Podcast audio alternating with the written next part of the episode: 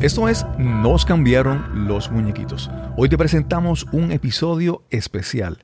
Tenemos un panel encabezado por nuestra amiga Rocío Pérez y hablaremos sobre la violencia doméstica. Comencemos.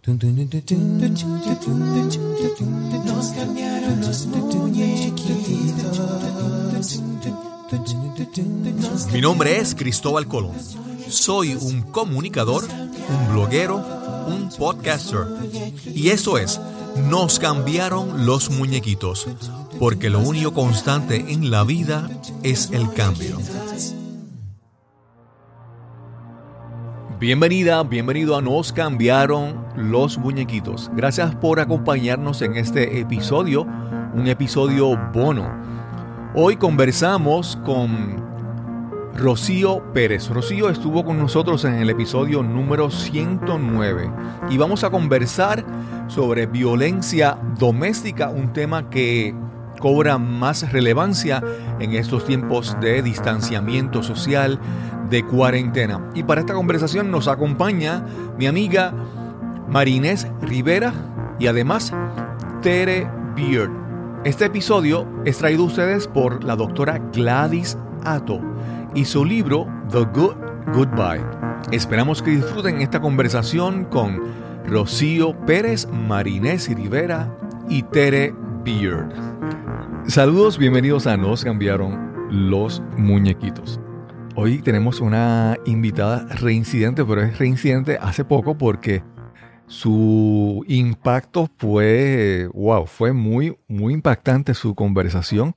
Tuvimos a la tuvimos en episodio número 109. Hoy vamos a conversar con Rocío Pérez. Si usted todavía no conoce a Rocío Pérez, le pido por favor que haga una pausa en este momento, regrese, busque el episodio 109, escuche la historia de Rocío, escuche cómo yo me quedaba sin palabras escuchando a Rocío. y después regresa a continuar porque esta conversación es una continuación de aquel tema y es muy importante en estos momentos que estamos viendo. Saludos, Rocío, ¿cómo estás? Muy bien, Cristóbal. Es un gran placer estar aquí contigo otra vez y me encanta lo, el trabajo que estás haciendo y cómo estás informando a la comunidad.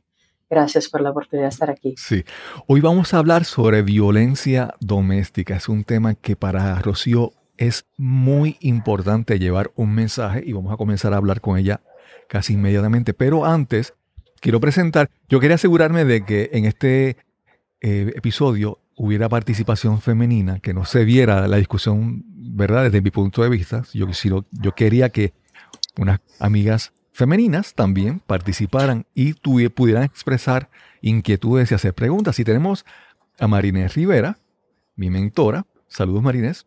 Hola, buenos días. Gracias por la invitación.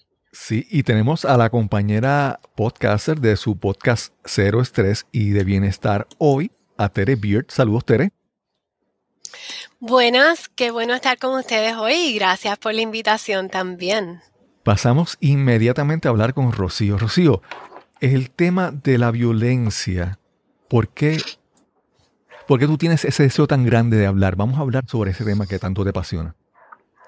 Bueno, una de las razones que me apasiona muchísimo es de crecer entre ellos crecí como niña sin saber qué es lo que está sucediendo, los golpes, los gritos, todas esas cosas que uno no ve en la televisión, ¿verdad? Uno crece viendo esa historia mágica que la gente se lleva bien.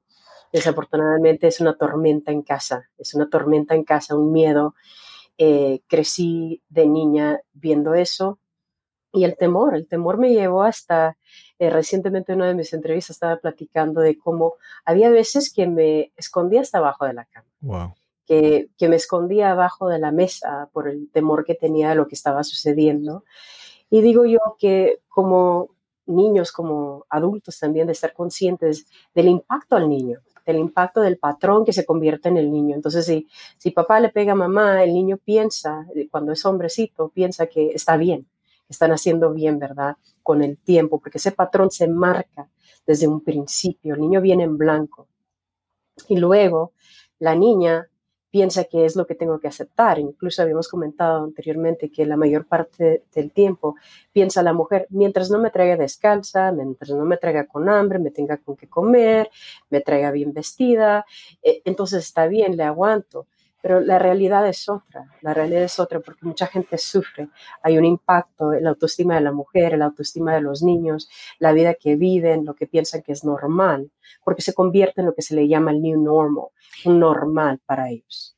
Hay algo bien interesante en eso y es que, por ejemplo, y quiero que ahí me hable sobre eso, es que posiblemente hay una mujer adulta, ya formada, ya con una personalidad y entonces se encuentra en una, situación de, maltrato, vamos a decir así.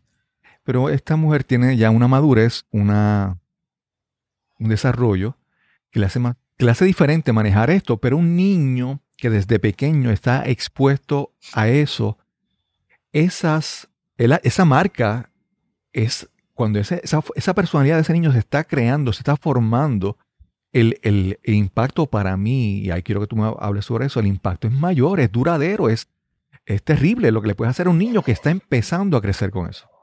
Mira, quiero brincar de aquí. Vamos a decir, me quiero saltar de aquí porque veo, veo lo veo tan profundamente, Cristóbal. Eh, entre ello que el niño, el niño viene en blanco otra vez, lo vuelvo a repetir, el niño viene viendo, niño, niña, viene viendo ese patrón como algo normal. Yo viví violencia doméstica desde mi niñez hasta ser adulta. Pero en algún momento lo viste como normal. Algún momento. Por, tu historia, tú no lo veías como normal. No, no, no, lo vi, siempre lo reté, siempre lo reté, porque yo sabía muy bien dentro de mí, dentro de nuestro ser lo sabemos que nos correcto. Entonces no lo miré, y gracias por la pregunta, no lo miré como normal. Y siempre pensé, algún día, algún día, el día que crezca, el día que crezca que yo tenga hijos, yo los voy a tratar diferente. Yo los voy a alimentar. Dime. Rocío, y yo te pregunto, ¿era una situación parecida la que lo iniciaba? O sea, eh, ocurría más o menos el mismo patrón de que ya tú sabes de que este comportamiento está pasando y si sigue ese comportamiento va a acabar en la violencia o podían ser diferentes causas lo que lo comenzaba? La mayor parte del tiempo era lo mismo, un disgusto un disgusto. Ya sabíamos que llegamos ahí, no está la comida hecha, lo que, lo que sea, ¿verdad? No está, no está la comida, no, está, no te estás comunicando como yo quiero, cállate, vete, haz, y ahí es donde comienza todo, ¿verdad? Donde una persona se quiere expresar y la otra persona no quiere escuchar y quiere tener control sobre la otra persona. Entonces, los patrones son, el, es el mismo patrón. La situación puede verse diferente, sin embargo, el patrón es el mismo. Entonces, lo que se le llama el dispare, the trigger, entre ellos, entonces uno se fija que es el dispare. Entonces tiene que uno analizar, salirse de lo que se le llama survival mode, ese, ese momento de que quiere, solamente está uno sobreviviendo, y verlo, analizarlo, calmado, tomar un paso hacia atrás, analizarlo y verlo, decir, ¿sabes qué? ¿Qué es lo que está sucediendo aquí? Cuando se pone uno a pensar, ¿qué es lo que sucede? Voy a platicar la historia de Juanito, cómo ¿Cómo parece el patrón para comenzar? Y esta mañana en mi llamada de inspiración estaba platicando de esto. Juanito, tres años y medio, estaba dando yo cursos para papás y mamás de sobre educación temprana, desarrollo infantil. Y Juanito se comienza a descontrolar. Mamá dice, quítate de aquí, el niño le está pidiendo de comer, quítate, hazte, hazte, hazte, hazte. Algo tan simple, solamente para ver el patrón. Ahora Juanito tiene hambre, no sabe cómo expresar, le han dicho que se calle, que no, no puede pedir, que lo atienden después. Juanito comienza a elevarse, a descontrolarse aún más y más y más. Y entre ello, yo quise ayudarle al niño, entonces le di algo con que pintar, no pudo, eh, solamente mantener su atención muy corto tiempo, y luego le sigue otra vez y le doy otras cosas y ya, no se pudo. Dije, bueno, aquí paramos la clase, vamos a desayunar. Entré eh, y ahí va el niño, se sienta al pie de la mesa, le ponen un tamal en el plato. Y lo que pasó fue magia, porque ahora el niño, el niño se expresa inmediatamente cuando se le da al niño lo que se necesita. El niño se levanta de ahí, comienza a recoger todo lo que había aventado y viene y se sienta y come. ¿Qué fue lo que sucedió con Juanito? Juanito aprendió un patrón que no es seguro pedir lo que él necesita. Ahora se le ha convertido un patrón que ahora Juanito, que en su adolescencia podemos ver el patrón que va creciendo, algo no sucede, tiene hambre, no, sabe, porque eso sucedió durante sus momentos que no fue verbal, no pudo platicar, no pudo expresar para decir qué es mi necesidad. Dijo, ya basta, mamá, tengo hambre, dame de comer, ¿verdad? Y comienza así, y algo tan simple, cuando uno puede ver qué es lo que sucede con el niño, y ahora el patrón, vamos a suponer que Juanito ahora tiene 20 años, está casado, no le traen, no le tienen su comida lista a ese momento, y, y ahora es el mismo patrón. Entonces, ¿dónde comienza el patrón? Y también, si Juanito vio a papá pegarle a mamá porque no le tenía la comida lista, ahí es donde él piensa que es la manera de ser. Pero al es normal. Sí, y es al nivel subconsciente, no es ni consciente. Si tiene uno conciencia y se pone a evaluar es otra cosa. Y ese es un punto bien interesante porque hemos visto el doctor Bruce Lipton, que es un biólogo que ha escrito varios libros y habla precisamente de lo que Rocío acabas de decir, que esos primeros siete años que un niño o una niña se está criando es el momento donde se está programando y ese comportamiento que ve durante esos siete años, luego en su adultez, en momentos de estrés, va en automático a ese comportamiento. Y ese es un punto muy, muy importante ahí, ¿verdad? Porque el punto de cero a tres años casi es permanente. Wow. Si el niño lo está viendo, ahora ya puede uno cambiar y, y evaluar y ver de cuatro a siete. Para la edad de siete, el niño ya es permanente, el patrón es permanente. Ya se convirtió, entonces por eso tiene que tener uno empatía con las personas con las que trabaja uno, de verlo de ese punto de vista, que si ellos no lo pueden reconocer. Yo ahora trabajo. Cuando dices, cuando dices que es permanente, o sea, no se puede cambiar o eventualmente como adulto en un estado consciente podría modificarlo. Correcto, sí, eso es correcto. Uno lo puede modificar en un estado consciente, pero sin conciencia es permanente. Ok.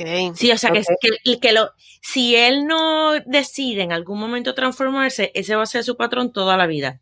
Si él no sabe que hay un problema si ella no sabe. Si él, piensa, que, si él piensa que eso es normal, como estabas diciendo ahorita.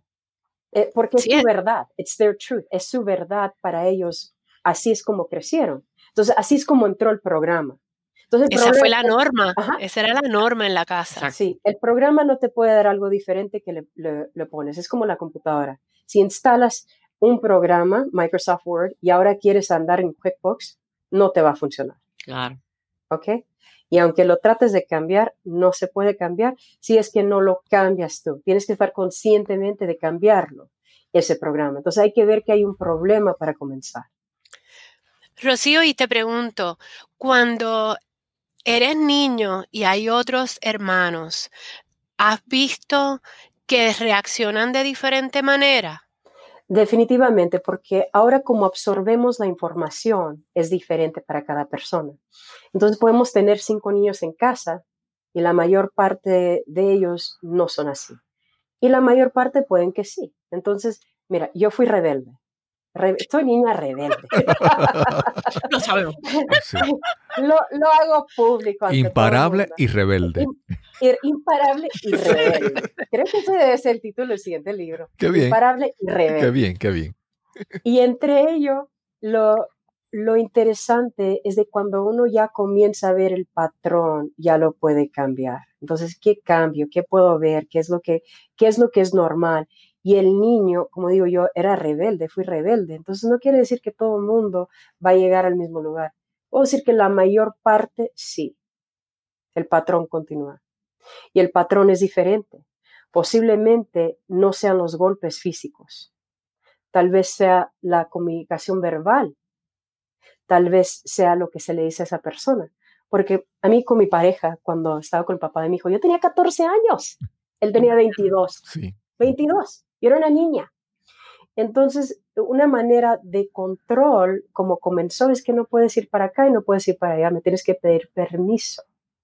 Es más, en muy pocas veces he compartido esto y, y eso fue que al hombre llegaba a casa, esperaba que su comida estuviera lista, él llegaba, se sentaba y yo tenía que hincarme a quitarle los zapatos. Wow. Ok. Impresionante. ¿En serio? Estamos hello. hablando- y, eso, adulto. y, y es esto- esta niña que aprendió a qué es lo que tengo que hacer para estar segura Tenías que hacerlo. Tenía que hacerlo.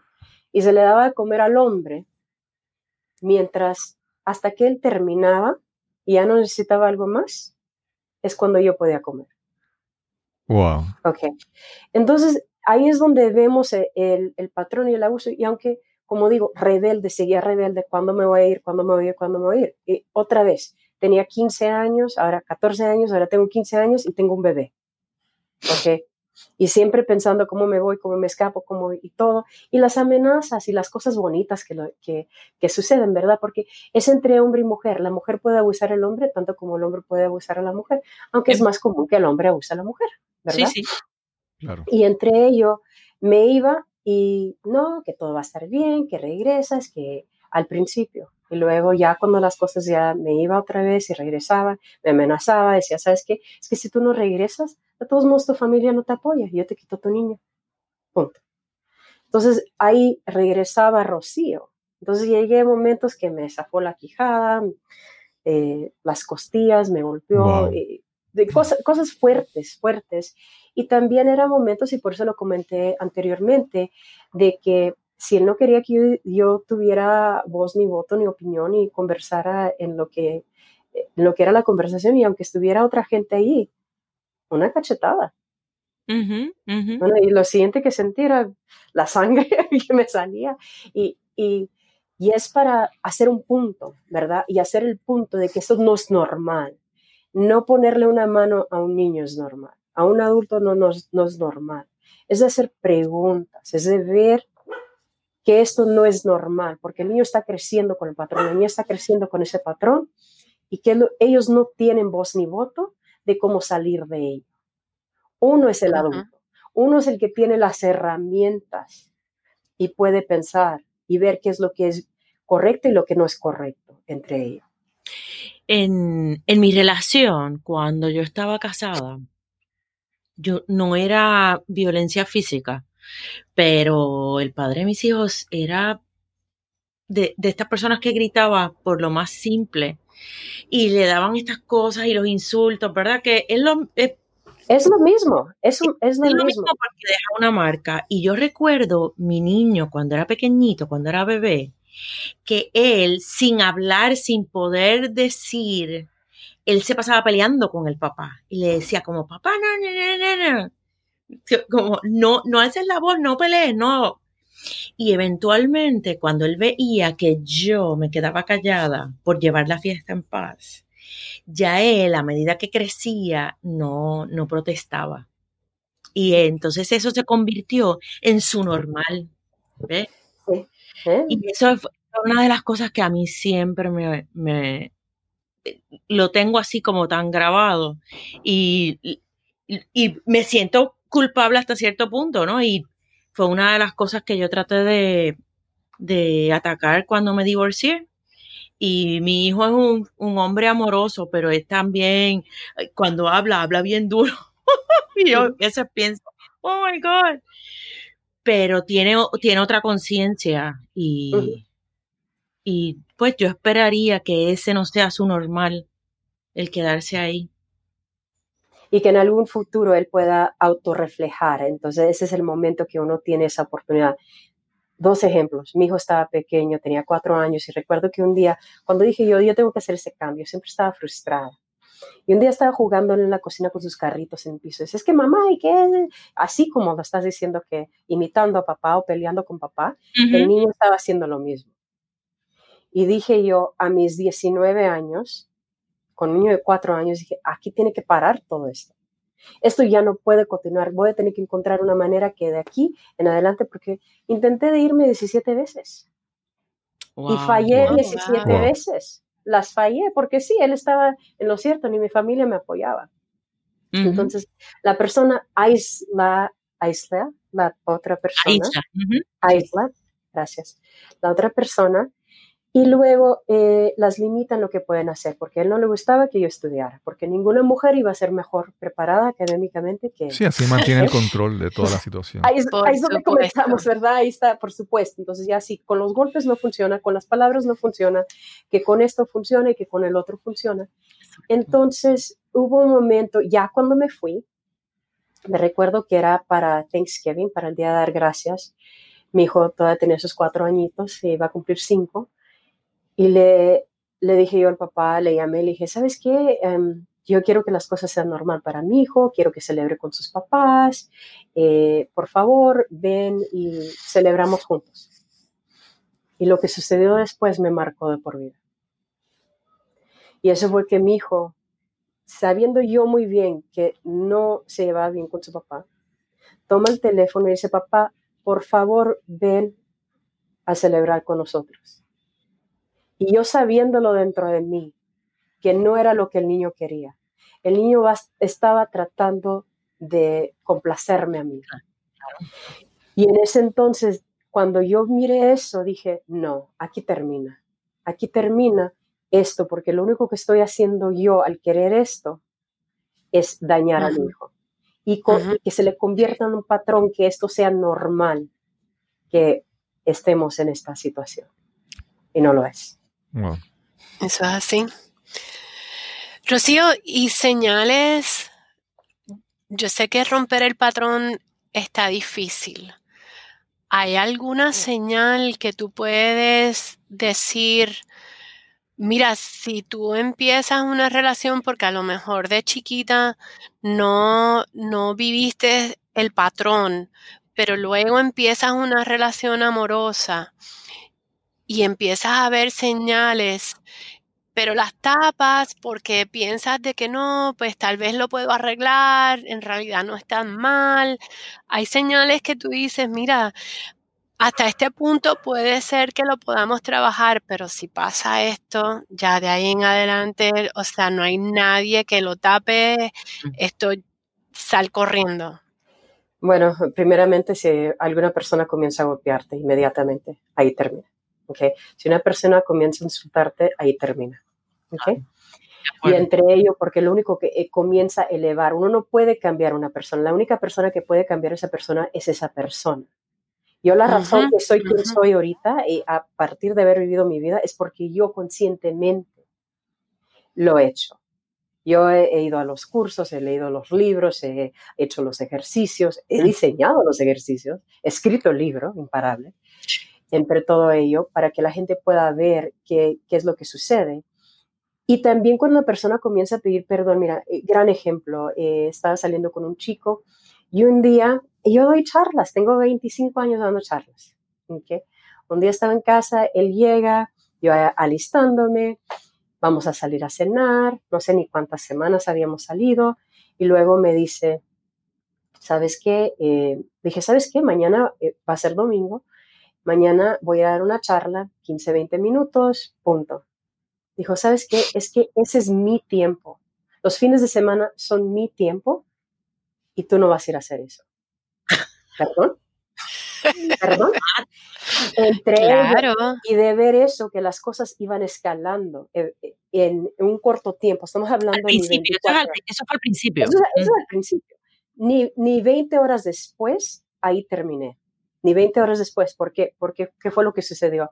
Ahora, arquitecto, persona muy preparada, salimos a cenar, un poco de disgusto sobre eso. El siguiente día sí fui de mi charla. El siguiente día fuimos a ver eh, unas casas porque tenían un parade of homes. Vamos, me separo yo un poco de él viendo las cosas como niña curiosa, ¿verdad? Me encanta ver las cosas, los detalles. Ahí estoy viendo, admirando las cosas y me dice, ¿sabe qué? Ya no me estoy divirtiendo yo, voy a ir a llevarte a tu carro. Punto. Sí, solo cuento yo. Solamente cuento yo. Entonces ahí dije yo, ok, aquí termina. Aquí termina esta relación porque ver ese patrón, especialmente verlo en tan corto tiempo, qué bueno, gracias. Entonces yo escucho los patrones de, que utiliza la gente de lenguaje. Entonces si una persona está hablando en palabras de control, es probablemente porque van a controlar. ¿verdad? Y si están hablando con patrones de abusos, ¿por qué van a abusar? Porque es lo que está dentro de ellos. No hay bien ni mal en ellos, sino que es lo que uno puede ver entre ellos. Entonces, al escuchar cosas, al ver cosas, al ver comportamientos, y no importa que tanto digan que te quiero, vamos a comenzar, de, especialmente si se vamos a comenzar de nuevo. Vamos, perdóname, vamos a comenzar de nuevo, voy a intentar hacer mejor, ayúdame, que no vuelve a suceder te lo juro, te lo juro. Te, juro, mi amor, que vuelva a suceder. Te juro. vamos, vamos a, la psicóloga que tú querías que fuéramos. Vamos, vamos. Sí, ¿verdad? Vamos, vamos ahí. No, córrele. vamos ahí, vamos a hacer lo que hay que hacer. desafortunadamente, eh, mujeres y hombres, desafortunadamente comenzamos allí en el punto de vista de que qué es normal para esa mujer ahora, que esa mujer ya ni puede ver el patrón. Es más, no lo ve, está ciega. No lo ve porque ese es su programa. El programa no puede observar el programa. La conciencia puede observar el programa. El programa siendo el subconsciente, en este caso. Ese es el subconsciente viene siendo la programación que tiene el ser humano en el cual uno aprende. Cuando uno comenzó a manejar, conducir, como, se le diga, ahí comienza uno se pone atrás del volante y dice, ah, no sé, entonces me doy cuenta que no sé, ¿verdad? Me, me, me espanto, digo, no sé, ahora tengo que aprender y, digo yo en inglés, hand over hand steering, tengo que estar consciente, ver, velocidad y tiene que aprender uno de una persona que ya sabe. No puedes aprender de una persona que no sabe. ¿verdad? Claro. Porque esa persona solamente te va a llevar a sus limitaciones. Hasta ahí llegó. ¿no? Así como tal y como yo, yo tengo mis propios coaches, porque si yo no crezco, la gente solamente puede, la que guío solamente puede crecer hasta el nivel que yo crezco. Y hasta cierto punto, y, puedes leerlo, pero... puedes leerlo, pero no lo guiar, no es... y no lo captas, no lo captas. Y hay visto, visto veces que yo he asistido a conferencias varias veces, capto 70%. Por favor, tengo una doble maestría. He tenido negocios, he tenido hecho ese trabajo y captaba 70%. La siguiente vez, 80%. La, siguiente vez 85, la siguiente vez 90. Entonces ya vamos ahí captando. Y aunque uno escuche un audio, y les, les pido que por favor lo escuchen mínimo 10 veces, van a escuchar cosas en la décima vez que no escucharon en la primera o la décima vez. O te llevan o te llevan a pensar cosas que no te habías dado cuenta. Porque al igual que estás diciendo, yo escribo mis notas electrónicamente y cuando las repaso me quedo atónita mirando y estas notas, yo nunca había visto este, esta información y por supuesto sí, la escribí yo, pero la tengo que repasar una y otra vez, hay que seguir practicando. Bueno, gracias. Sí, definitivamente hay que seguir entre esas prácticas. Mira, a una mujer que ha sido abusada, que vivió el abuso infantil, la violencia doméstica, que llega a ser adulta puede estar en una fiesta con 100 hombres, y porque también lo he escuchado, y, escogen, escogen, solamente, solamente, hay uno que, que es problemático. correcto, gracias, que es problemático. Y esa es la persona que ella se atrae. Es más, se enamora instantáneamente. Mi amor, acabo de encontrar, llega con las amigas, acabo de encontrar el príncipe azul, que los llevamos tan bien, los conocemos como de siempre, siempre. Mi, es una, mi alma gemela. Sí, sí. Sí, es mi arma gemela entre todo ello. Entonces, Los conocemos y qué, qué bonito y que, que, ahora estamos saliendo y como las tres semanas se va dando cuenta de unas cositas. ¿verdad? Rocío, ay, no, dime. Te quiero preguntar sobre eso, porque yo sé si le pregunto a Marines, ella me va a decir no, porque eso es que el signo zodiacal y está en conjunción con un planeta. Hay, múltiples. esos patrones que tengo. Entonces, en el caso de, Tere, me puede explicar, no, porque entonces es que tu energía, o sea, yo puedo explicar, pero en tu, desde el punto de vista, ¿por qué? ¿Qué razones hay para que esa mujer se sienta atraído a ese hombre entre los 100? Desde tu punto de vista, ¿cuáles son las explicaciones? Desde mi punto de vista, es que viene siendo el conocimiento de familiarity, lo que es conocido al nivel subconsciente, no al nivel consciente, al nivel subconsciente e inconsciente entre ellos, que uno lo reconoce, el patrón es que se trata, es que me encanta cómo camina, me encanta cómo habla, eh, es como le dicen rico suave, lo que sea, entre ellos. Entonces, aparte, aparte, de que los hombres maltratantes tienen una máscara bien fuerte, de encanto porque tienen que, que ocultar y tienen que ocultar el lado oscuro, ¿ves? Sí, eso es una cosa que a veces no, pero después cuando tú lo miras afuera, pero ¿cómo es posible que ese hombre haya maltratado a esa mujer si era tan encantador? No, así, así fue mi papá. Entonces, mi papá, mi mamá estaba sorda de, de un oído desde niña. papá se le acercaba y le decía, es que te estoy diciendo. Entonces lo hablaba en voz baja y a todo el mundo, olvídate, era un, un rey, un rey. Y eso, eso es lo que ocultamos, ¿verdad?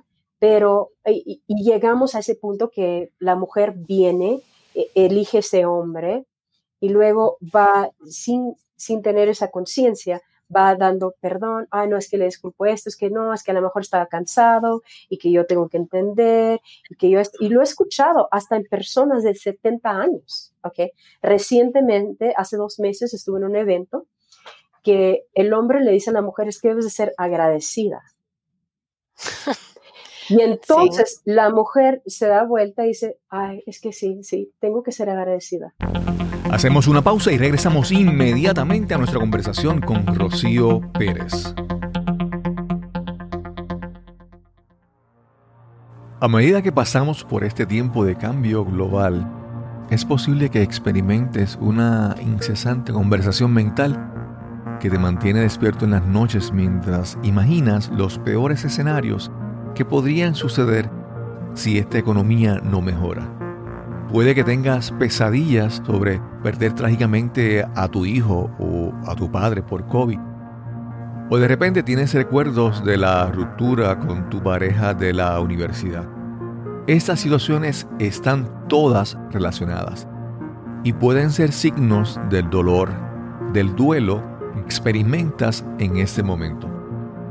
No se habla abiertamente del duelo en medio de todas las noticias de esta pandemia, pero este juega un papel importante en el trasfondo de tu experiencia, donde todo lo que forma tu base de seguridad se ha puesto en duda. Como psicóloga clínica especializada en el tratamiento de clientes con dolor, duelo y trauma, la doctora Gladys Atto conoce de primera mano el impacto que el dolor tiene en todos nosotros en tiempos de cambio. Y su libro, The Good Goodbye, How to Navigate Change and Loss in Life, Love and Work, te proporciona un plan directo basado en la psicología a través de las historias compartidas de personas que navegan grandes cambios. Ese libro te ayuda a adaptarte y evolucionar exitosamente con cualquier pérdida o cambio. A navegar los tiempos de cambio sin ser frenado por el arrepentimiento o la culpa. A transformar el temor y la excepción por la pérdida en aceptación y gratitud por un nuevo capítulo. A descubrir claridad de propósito para aquellas partes de tu vida que se sienten fuera de control. El cambio nunca es fácil, pero este libro sincero y motivador te brinda un mapa claro para dominarlo con autoconfianza, seguridad y armonía. The Good Goodbye te permitirá liberar el viejo dolor, aceptar nuevas experiencias y crear la increíble vida que mereces, incluso en una pandemia. Puedes adquirir tu copia del libro The Good Goodbye en Amazon o puedes encontrar el enlace en las notas de este episodio. Sí, ya estamos de regreso a nuestra conversación sobre el tema de la violencia doméstica. Y ahí, hasta ahí vemos, entonces, el momento que callamos a un niño, el momento que no platica al niño, el momento que no se le da momento de pensar, de platicar, de compartir, de hacer, entonces uno le está robando esa fortaleza de lo que es normal. Lo normal no viene siendo el abuso.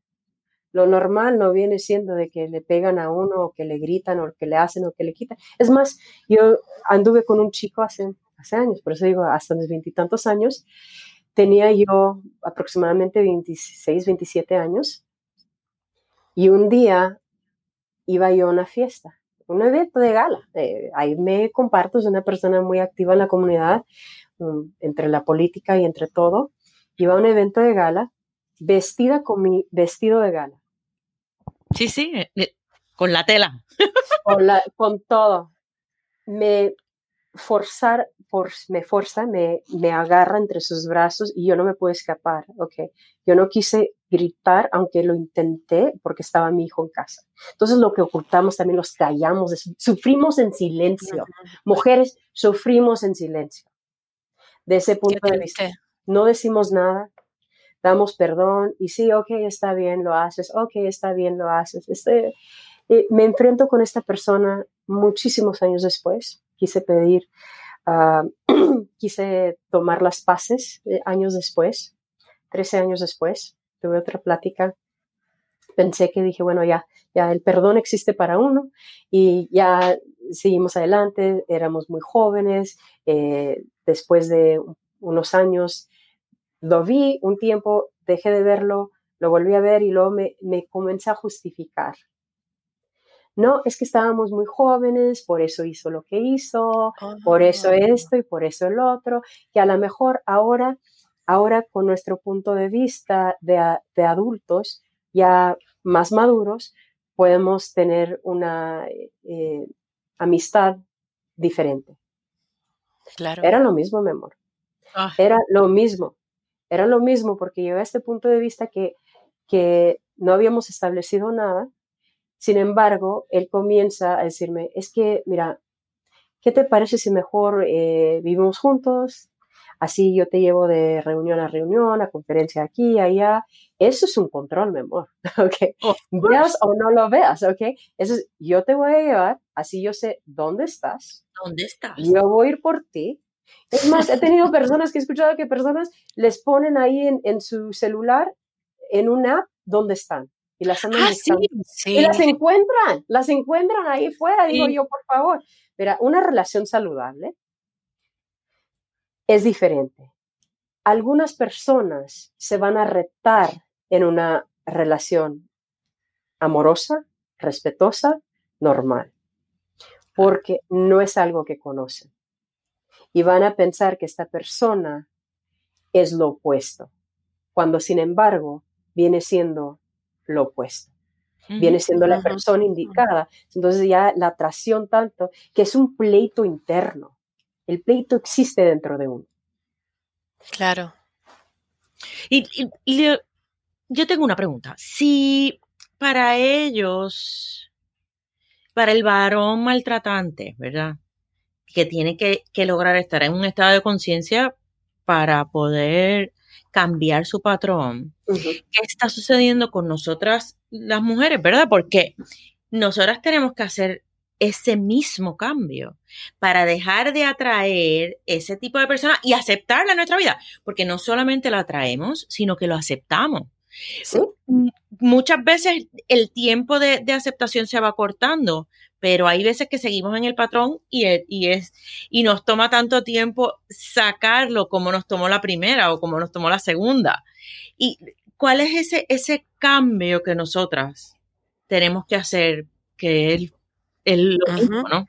Mira, es tener una plática interna con uno mismo, de decir, hasta aquí llega, aquí para, eh, y también eh, de ver con quién estoy asociándome con quien decía mi abuelita, decía, es que dime con quién andas y te diré quién eres. Sí. Pero vamos a llevarlo a otro nivel. Dime con quién creciste y te diré quién eres. Sí. Porque ahí me comienza. Y, ese punto me parece bien importante. Recuerdo yo de pequeña que mi madre me decía, porque te casas no es nada más con el novio, te casas con la familia.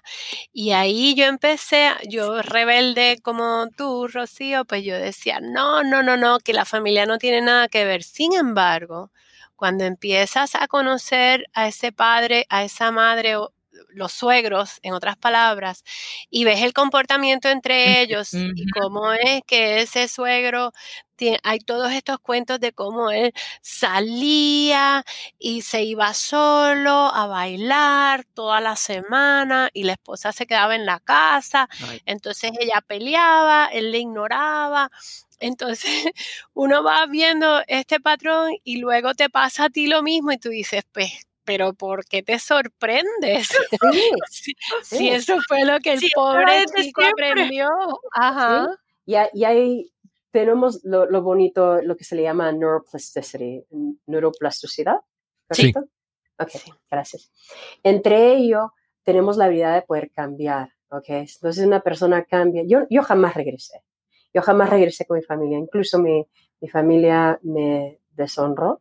Ajá. Desheredó de en muchos aspectos, porque ya no me invitaron, ya después de que Rocío decidió hacer su vida, ya no me invitaba, ya no me aquí ni allá. Tengo 25 años que no me invitan y realmente no me ah, importa. Ah, porque cuando decidiste emanciparte.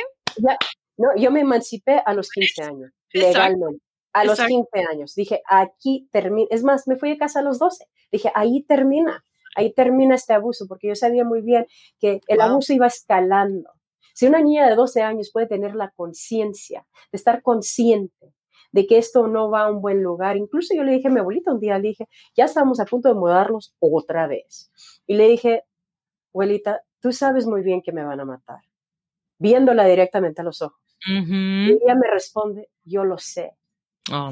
Y le dije, yo necesito que me ayudes. Qué triste. Y entre ello, ¿verdad? Porque lo vemos y vamos a llevar, me encantaría tener un millón de horas con ustedes, mujeres, invítenme otra vez. Claro.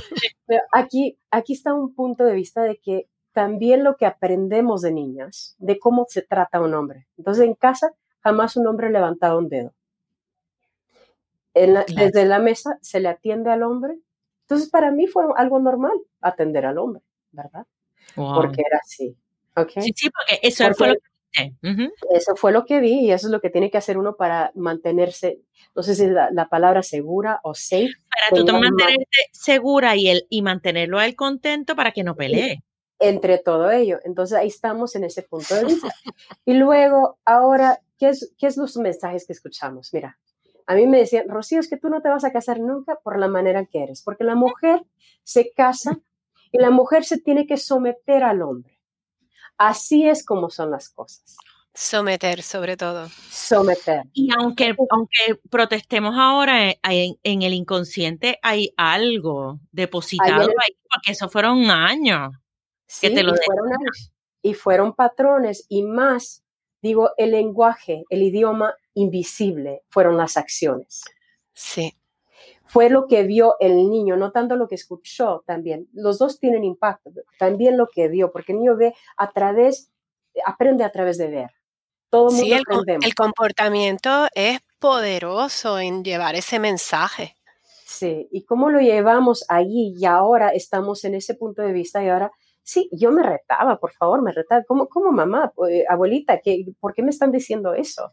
Que, que yo jamás que esto y que jamás el otro, ¿verdad? Por, por mi manera de ser. A mí, por favor, si no me tratan como una princesa o una reina, lo siento, mi amor. Tal vez salgo a cenar contigo y ahí termina. Es más, he dejado a alguien en la mesa porque se comportaron mal. Pensaban que era correcto emborracharse. Y dije, yo lo siento. Yo me levanté de esa mesa y dije, adiós. Ahí termina.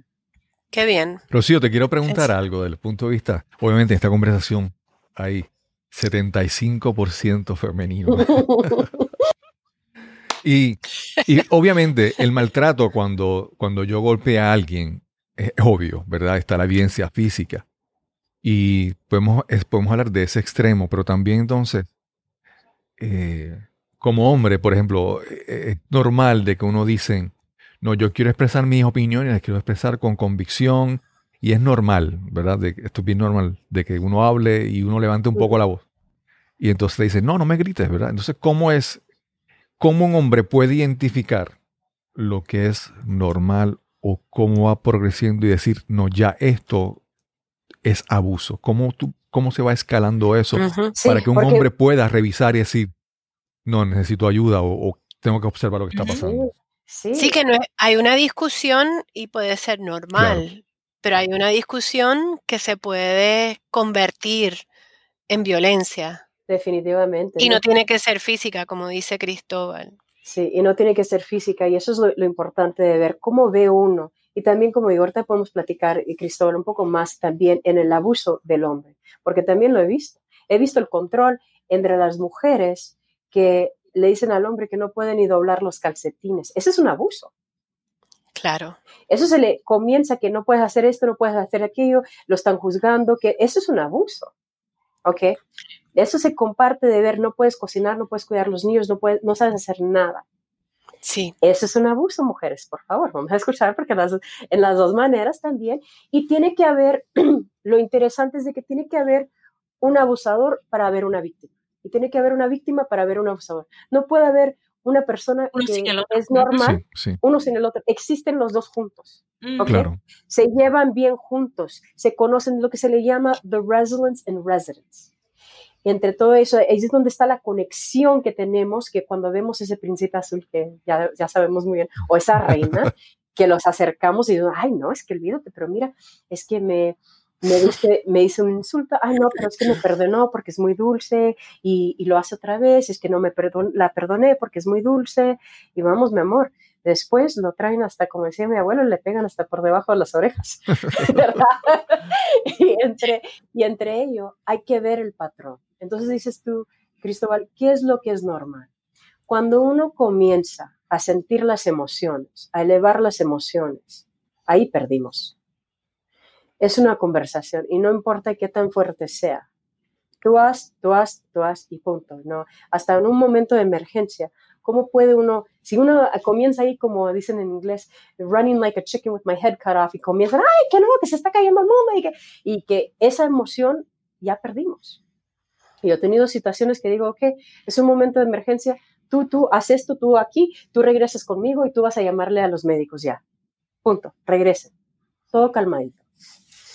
Y yo creo que cuando uno expresa sus sentimientos desde mi percepción, no es lo mismo que cuando yo te acuso, te ataco, es que tú siempre eres así, es que tú nunca haces esto, versus yo siento que tú no me atiendes de esta manera, yo he notado que tú, entonces cuando ya tú empiezas a opinar, pues es tu percepción. Sí, y es un control. Yo quiero que tú hagas lo que yo te digo que hagas. Y mientras tú hagas lo que yo diga, lo que tú hagas, eh, tú vas a estar segura. Punto. As long as you do what I ask you to do, you're going to be okay. You have to please me. Tienes que complacerme a mí. Y en muchas fiestas he visto la, que están las parejas y de momento, eh, mi amor, sírveme. Y es como que, pero porque tú no te paras y te sirves tú mismo. Si eso es tan fácil, yo no sé si tú quieres más carne o quieres más arroz o quieres más ensalada o lo quieres un poquito. Entonces yo digo, una cosa tan sencilla en realidad lleva un mensaje tan fuerte, ¿no? De que no importa lo que tú estés haciendo, detente y ve y sírveme. Y eso es algo que siempre me he negado. Y hay, una, hay una, cosa que se dice, there's a, there's a healthy give and take, ¿verdad? Hay una, algo saludable entre ellos. Mi amor, ¿me sirves? Oh, te sirvo, ¿quieres que traiga algo para ti? E, X cosa. Hay algo que es saludable entre ellos. Sí, como preguntar.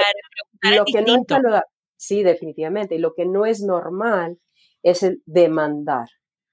Tú haz porque yo te digo que tú hagas, porque este es tu trabajo de atenderme a mí. Entonces, y, lo he escuchado, lo he escuchado en mi familia, lo he escuchado en muchos lugares, que no, es que fulana de tal y que qué mala esposa, mira, ahorita su mamá está bien enferma y anda ahí con su mamá, en lugar de estar en casa y su mamá se está muriendo. Vamos a comenzar con eso, ¿ok? Claro. Su mamá se está muriendo. Dice, no, es que ella tiene que estar en casa atendiendo a su hombre, teniéndole su cena y cuando él salga de bañar, darle su toalla y darle su ropa planchada. ¿Perdón? Claro. discúlpame, discúlpame, pero Rocío, Rocío rebelde y Rocío sabiendo muy bien, porque nosotros sabemos a nivel instinto, nacimos con esa sabiduría de lo que es normal y lo que es normal y lo que no es normal, anormal, ¿verdad? Y entre ello perdemos esa conexión a través de escuchar ese mensaje, ver ese comportamiento, escuchar ese mensaje, ver ese comportamiento. Entonces, al repetir el decir, ok, dime con quién andas y te diré quién eres, también te convertirás en una persona así, ¿verdad? Si tú, eh, si uno llega y entra a una relación así, uno va a comenzar lentamente aceptando eso. Va, se va a convertir en el nuevo normal. Es como la rana. Si pone uno una rana sobre la estufa en una olla y lentamente le, calienta la agüita, está ahí sabrosamente nadando la rana, ¿verdad? Y luego le va subiendo el, el calor y va a la lumbre y se va acostumbrando la rana y dice, ok, ok, no está tan caliente, está bien. Y luego le va subiendo y subiendo, que hasta un momento llegará esa rana a su muerte. En Estados Unidos, esa rana vienen siendo mujeres. Mil, más de 1.500 mujeres son matadas, pues, asesinadas. asesinadas, asesinadas por su pareja o expareja violencia doméstica. No estamos ni contando los números de violencia doméstica, solamente estamos uh, contando las, las personas que han sido las muertes, los asesinatos entre ellos. Olvídate el impacto que tenemos en el ser humano, en el niño, ahora se lleva el patrón, el trauma, llevamos tantas cosas que, que podemos evitar desde un principio. Sí, completamente innecesario. Yo no entiendo por qué hay que llegar ahí. Si podemos aprender a comunicarnos y considerarnos y colaborar. O sea, es algo que de verdad lo podemos trabajar. Yo creo que en parte es lo que estaba diciendo de las emociones, que por lo regular todos somos seres emocionales y no nos enseñan, una, a reconocer nuestras emociones y dos, a hacer algo diferente con nuestras emociones. Es como que no, no, vamos a taparlas porque eso no tiene validez y tú tienes que comportar y tienes que hacer las cosas así. Y es importante reconocer que somos emocionales, que estamos sintiendo esto, esto, esto y esto, y que podemos hacer algo diferente con nuestras emociones. Y yo creo que no, we're not doing that. Sí, y eso es lo que vemos allí entre un niño, ¿verdad? Entonces, entre la persona y el niño. Eh, el ejemplo de Juanito. Juanito aprendió pero es, es, necesidades de, de, comida, ¿verdad? Es un, algo instinto, algo, una necesidad. Se convirtió en un patrón y también vio a papá que le pegó a mamá porque mamá no le hizo de comer. Entonces él, piensa a nivel subconsciente de que esa es la manera de, de, que le den de comer. El ejemplo, como decían ahorita. Es el ejemplo, es el ejemplo. Entonces a la niña se le da el mismo ejemplo. Si uno se convierte ahí, entonces ahí estamos convirtiéndolo, uno lo está construyendo. Sí, como mujeres, mi pregunta siempre ha sido, ¿Por qué existe esto si nosotros como mujeres somos los que creamos a nuestros hijos? A nivel mundial, mujeres de pie. Mujeres Yo estoy 100% de acuerdo. El machismo es culpa de las mujeres. Uno lo construyó, mi amor. Uno lo construyó.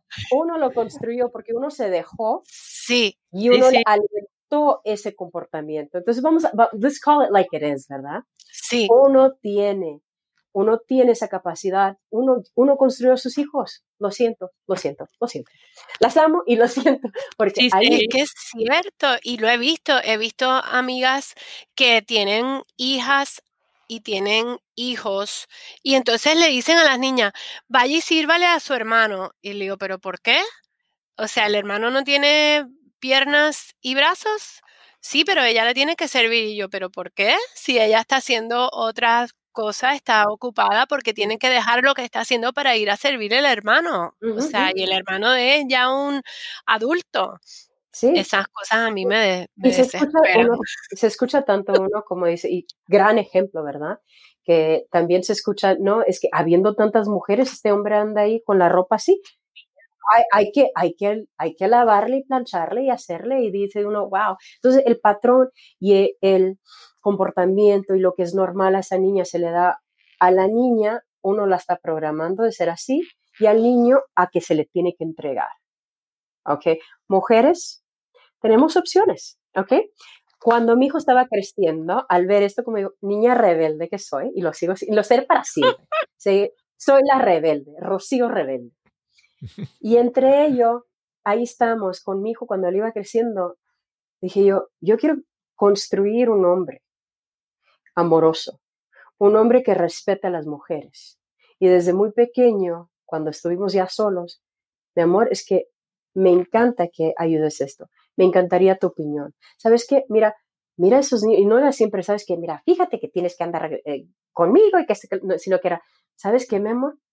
Me encanta que ese niño le está ayudando a su mamá, que ese niño sea respetuoso, que ese niño esto, que hasta cuando él se casó, le dije a su esposa, dije, si mi hijo hace algo mal, te levanta la voz o algo sucede, me lo regresas porque yo te lo voy a arreglar. Yo fui la que lo construí. ¿Ok? Yo me, me aseguro de corregir ese problema. Y entonces ahí es donde estamos porque yo lo construí, no ella. ¿Y, y cómo hacemos ahora en la cuarentena? Porque es como que, eh, todas estas cosas, puede ser que nos desesperemos porque estamos en, en la cuarentena y parezca que estamos maltratando. Es, eso, puede, eso puede. Bueno, y, sí, es probablemente lo número uno es de que sí eso va a suceder, eso va a suceder muchísimo en la cuarentena. No, ahí es donde están, estamos viendo esos casos. Hace un mes se comenzaron a ver los casos que están hablando de, de de las mujeres, cómo se están ahí maltratando y con las cosas no están funcionando y este y el otro, ¿verdad? Entonces está viendo más el abuso de los niños. Estamos siguiendo aquí y allá y qué es lo que vamos a hacer entre todo ello, ¿verdad? Y entre todo ello, ahí es donde estamos viendo ese punto de vista de qué es lo que puedo hacer yo como persona para darme a respetar, porque es un respeto, vamos a ser honestamente. Una persona que abusa es porque ha sido abusada, porque es lo que ha visto. Hurt people, hurt people. Personas que han abusado, han abusado y siguen abusando y van a abusar hasta que se pongan conscientes. Entonces, en esos momentos es de cómo, si me tengo que retirar, porque las cosas están empeorando. Olvídate dónde tienes que ir. Sí, entiendo que es difícil ahorita durante estas cosas, estas cuestiones del virus y, y todo. Y también, ¿qué es el patrón que se está llevando mi hijo? Que esto es normal, que me peguen, que me griten, que me hagan a un lado que me digan que mi voz y mi voto no cuenta, eso es un abuso. Entonces el niño va viendo patrones muy distintos. Y ahora llegamos a un momento que, ¿por qué el niño está haciendo lo que está haciendo? ¿Por qué, por qué anda en pandillas? ¿Por qué a la niña ahora adolescente está, y, y lo he dicho durante muchísimos años, casi dos décadas, ¿por qué la niña se encuentra, ya adolescente, se encuentra un novio que la comienza a abusar? Eso se está viendo eso mucho también. Estamos viendo el abuso entre las relaciones al nivel de la adolescencia. Y ahorita, ahorita estamos en ese momento también de qué, estás haciendo, por qué estás haciendo esto y que, que no te miré, que pusiste esto en Facebook. Y hay relaciones que se han terminado por eso mismo, ¿verdad? Hay abuso que ha sucedido por eso mismo, porque qué es lo que están poniendo en los medios sociales. en casa regresamos a ese punto. ¿Qué hacemos? ¿Qué podemos hacer? Buscar ayuda, buscar ayuda plenamente. O aquí termino o aquí termino. Esa es la decisión que tomó Rocío cuando tenía 12 años. Aquí termina este abuso o aquí termina.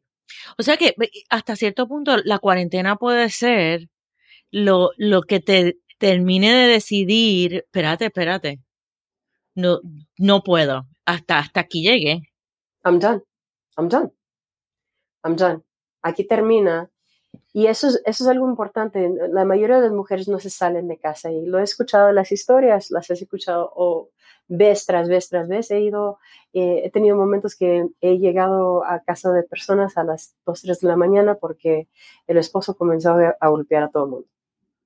Se ven los hoyos en las paredes, en las puertas, en lugares. Y me dicen, no, es que, no, no, no, es que ya, ya hicimos las paces, que va a ser mejor. Y entonces se convierte en el nuevo normal aunque las cosas han mejorado un poquito, ya ese, ese nivel como la ranita que se quedó ahí, llega a ese normal. Entonces va viendo ese normal y mientras la gente alrededor de uno haga lo mismo, y ese es el problema, ¿verdad?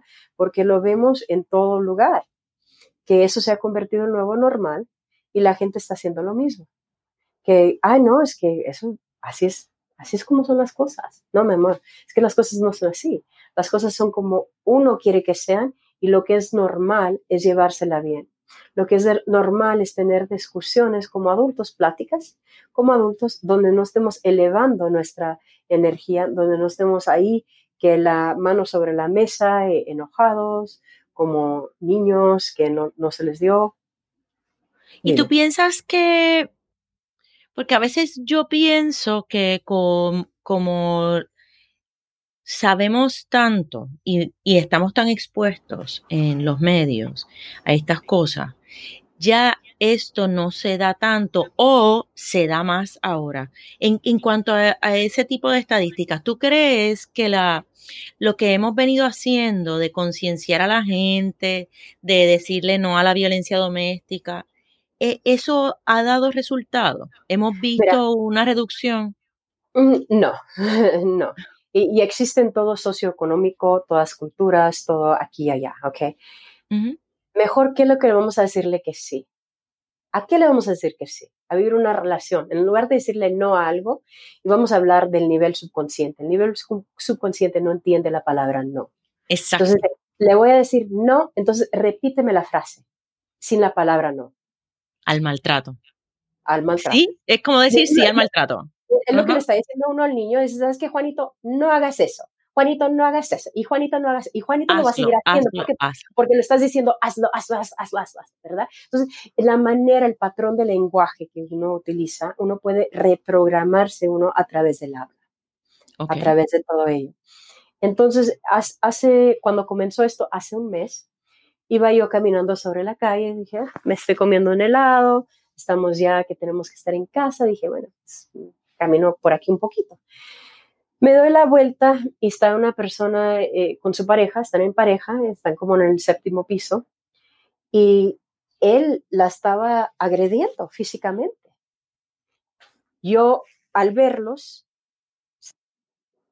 No, no era contigo. Ok, ahí vamos. Es aleatorio. Entonces estamos ahí con esa pareja, al verlos yo, la pareja estuvo consciente, entonces él le dejó de agredirla a ella. Ok. Él sabe, él sabía que los estaba viendo. O sea, que él sabe, sabía. que está mal entre todo ello. Y agredirlo también en manera... Y que está mal. hay veces que hasta insultos, porque una persona, aunque te trate por tan bien que te trate, y yo he tenido, tuve un novio, hace, hace tiempo, un chico, pero yo era princesa, olvídate, Rocío no hacía nada. Eso también puede ser un abuso. Y eso fue abuso en, en cuestiones de que es que yo soy el mejor de todos, es que yo te traigo como reina, tú no tienes que hacer nada. Y sin embargo, es que tú te tienes que poner cierta ropa. Tú tienes que hacer ciertas cosas. No te puedes cortar el cabello. Tienes que traer una minifalda tal así. O te tienes que tapar de pies a cabeza. Todo eso es un abuso. Todo eso es un abuso y no lo vemos. La mujer tiene que tener el derecho y es normal de tener el derecho de vestir tal y como quiere y siempre, bueno, digo, hasta cierto nivel, ¿verdad? Y también de decir, bueno, tampoco me hubiera como a una reunión y verme como si anduviera en un nightclub, ¿verdad? Entonces siempre uno tiene que tener conciencia, pero el momento que le diga a uno, y esto lo aprendí de mi hijo también, con ese chico que andaba que me dijo que no podía eh, dar esa charla, salí y me estaba listando una noche, dije, mi amor, ¿qué tú crees que, está bien esto? No, no está muy escotado, está bien. Y me dice, ¿tú qué? Dije, ¿qué piensas que va a pensar este chico de mí? Y dijo, mamá, que un hombre te decida qué es lo que te vas a poner tú. Mi hijo tenía 16 años cuando me lo dijo y oh. ahí abrí conciencia de mí misma. Que una persona no puede decidir de mi ropa. Una persona no puede decidir cómo traiga yo mi cabello. Una persona no puede decidir sobre mí, sobre lo que yo quiero. Y muchas mujeres ahorita, un abuso es de que no pueden tomar, eh, no pueden protegerse, ¿verdad? Que no pueden hacer ciertas cosas. Hasta su, su decisión de tener hijos no es de ellas. ¿verdad? Eso es un abuso. Entonces, estamos viendo que el otro día me dice un Ah. chico, dije, bueno, ahí esa conversación termina ahí y esta relación jamás va a suceder. y esto fue lo que me dijo, me encanta que comas para que te pongas gordita y así no te vea nadie. Ahí termina, mi amor, ahí termina esa conversación, termina ahí, Ah, no llega más porque, ¿sabes qué? Mi cuerpo me encanta como me veo y tú no vas a decir. Rocío, esta, esta conversación, siempre las conversaciones contigo hasta ahora son excelentes, súper interesantes y súper súper útiles. Y, pero tenemos que concluirla, pues. Estaremos aquí tres horas conversando. Como te digo, me encantaría quedarme aquí un, mil- un millón de años contigo, Sí. Aquí tenemos las pláticas. Rocío, si quieren conso- con- conocer un poco más sobre ti, ¿dónde te pueden conseguir? Háblanos sobre tu libro y los proyectos que tienes pronto ya por ahí. Definitivamente, mira, eh, ah, Rocío, me encanta escribir, me encanta escribir. Tengo un libro que se llama Unstoppable en inglés, Seven Steps for Becoming a More Intentional Leader, o Imparable en español, para siete pasos para ser un líder más proactivo. Me pueden encontrar a través de mi número de teléfono, que viene siendo el 303-587-8367 o me pueden encontrar a través de también enviarme un correo electrónico que viene siendo, me pueden enviar a info at inventivaconsulting.com. Esas son las dos maneras que me pueden encontrar. Estoy en Facebook, estoy en LinkedIn, estoy en todos lugares. Tengo ahorita, en este momento, Cristóbal, tengo 14 llamadas por semana, 7 en español, 7 en inglés de inspiración. ¿Ok? Que las personas conectan contigo y participan de esa llamada. Puede- pueden participar en esa llamada, se pueden comunicar conmigo, les puedo dar información sobre esas llamadas de inspiración. Hemos tenido milagros sucediendo en esas llamadas. Personas que han cambiado sus relaciones con sus esposas y mujeres que han cambiado sus relaciones consigo mismas y con sus familias y es fenomenal. Incluso tengo una persona que acaba de entrar a esas llamadas recientemente, la segunda llamada en, en 24 horas y esa persona ya cambió su manera de ver las cosas. En lugar de llegar a, a ser abusiva con, con otras personas, ya ha cambiado su punto de vista, porque también somos abusivos hasta con los niños. A veces, digo, hay cosas que son muy, muy marcadas, que vemos muy definidas entre hombre y mujer, pero también como mujeres también abusamos a nuestros seres queridos. Claro, A claro. la violencia doméstica con los niños. claro. Quítate, vete para allá, hazte para allá, quítate, pegándole a un niño, eh, bajándole la autoestima. Si ese niño llega a ser adulto y tiene muy bajo autoestima es porque nosotros lo construimos. Vamos a ser honestos ahí, ¿ok? claro. Ahora, tengo también otros 14 cursos ujú. que hago para, eh, y los tengo en inglés y cuando las personas estén listos para tenerlo en español, hablamos de eso también. Tenemos eh, bold leaders, cómo hacer, ser imparables, cómo ser un líder que puede manejar su vida a través de tantos momentos caóticos. Right? Y también eh, tenemos diferentes cursos para personas de, de su mentalidad, de su mindset, más que nada, de su mindset. ¿Cómo puede uno controlar ese diálogo en, que interno? Porque tenemos, tenemos de 50 mil a 70 mil pensamientos Inter- ujú. diarios. Y esos pensamientos fueron los mismos pensamientos que tuvimos el día anterior, el día anterior, el día anterior, por años. Los repetimos, que e- es más, hasta fueron los pensamientos de mi tatara, tatara, Y los tatarabuelo. de 20 tatarabuelos, que se le diga. Entre ello, entonces ahí Sí. el libro imparable es cómo puedo tomar control de mi mente. Si yo entiendo cómo funciona como ser humano, ¿cómo puedo cambiar eso? ¿Qué es lo que voy a ver que es normal? Porque vemos lo normal. Es más normal de un punto de vista de ser humano de atraerlos a lo negativo en lugar de lo positivo. Sí. ¿ok? Primeramente, y sabiéndolo, ¿cómo puede cambiar uno ese patrón? Porque dímelo tú, el momento que viene alguien y te dice, mira, es que estoy haciendo un buen trabajo, solamente necesito una ayudita aquí, ayúdame por favor. No, no, no, hazlo tú, lo vas a lograr, hazlo. Claro, claro. hazlo. claro. Y luego el momento que, que está alguien en el hospital, olvida, ¡Ah! ¿qué, qué puedo hacer? Eh, eh, Se levanta uno a medianoche y corre y que este, que el otro, ¿verdad? Entonces se le entrega a esa persona todo al momento de emergencia. ¿Pero para qué? ¿Para qué vamos a esperarnos ese momento de, de emergencia? Por eso ese libro viene siendo intencional. Claro, claro. Para, ¿Y a Marinés? ¿Dónde la podemos conseguir, Marinés? ¿Tu página web? en marinesrivera.com, en Facebook como Marines Rivera. Mi teléfono, mm, yo Ok, no, claro no no. quiero dar mi teléfono. Y tiene algunos proyectos que por ahí ya pronto se, se anunciarán, así que conéctenla con ella en su página. Y Tere, Tere Beard, por aquí, por favor. Pues yo tengo un podcast que se llama Cero Estrés, que hablamos de diferentes condiciones físicas, emocionales, mentales que tienen que ver con estrés. Mi página es terebeard.com. Estoy en LinkedIn, estoy en Facebook como Tere Health Coach, coach de salud. Gracias a Rocío y gracias a Marinés y a Tere por esta excelente conversación. Estoy, soy súper afortunado de, obviamente, de conocer ya a, a y a Tere hace mucho tiempo y de haber conocido hace poco a, a Rocío, pero el impacto que ha tenido en mi vida, estoy muy agradecido por eso. Y sin más que añadir, nos encontraremos entonces en el próximo episodio de Nos cambiaron los muñequitos. Hasta la próxima. Gracias a Rocío Pérez por esta interesante y educativa conversación que tuvimos hoy. Gracias a Marinés Rivera y a Tere Beard por acompañarnos en la discusión de este panel sobre la violencia doméstica. También quiero agradecer a mi amiga la doctora Gladys Ato por el auspicio de este episodio con su libro The Good Goodbye. Recuerda que si disfrutaste este episodio, por favor, compártelo en las redes sociales. Si no estás suscrito aún y disfrutas de este episodio, por favor, suscríbete en cualquier plataforma de podcast donde tú escuches contenido de audio. Y si quieres darnos algún comentario, alguna observación, alguna sugerencia, recuerda escribirnos al correo electrónico info arroba cristobalcolón.net info arroba cristobalcolón.net y sin más que añadir, nos encontraremos entonces en el próximo episodio de Nos cambiaron los muñequitos. Hasta la próxima.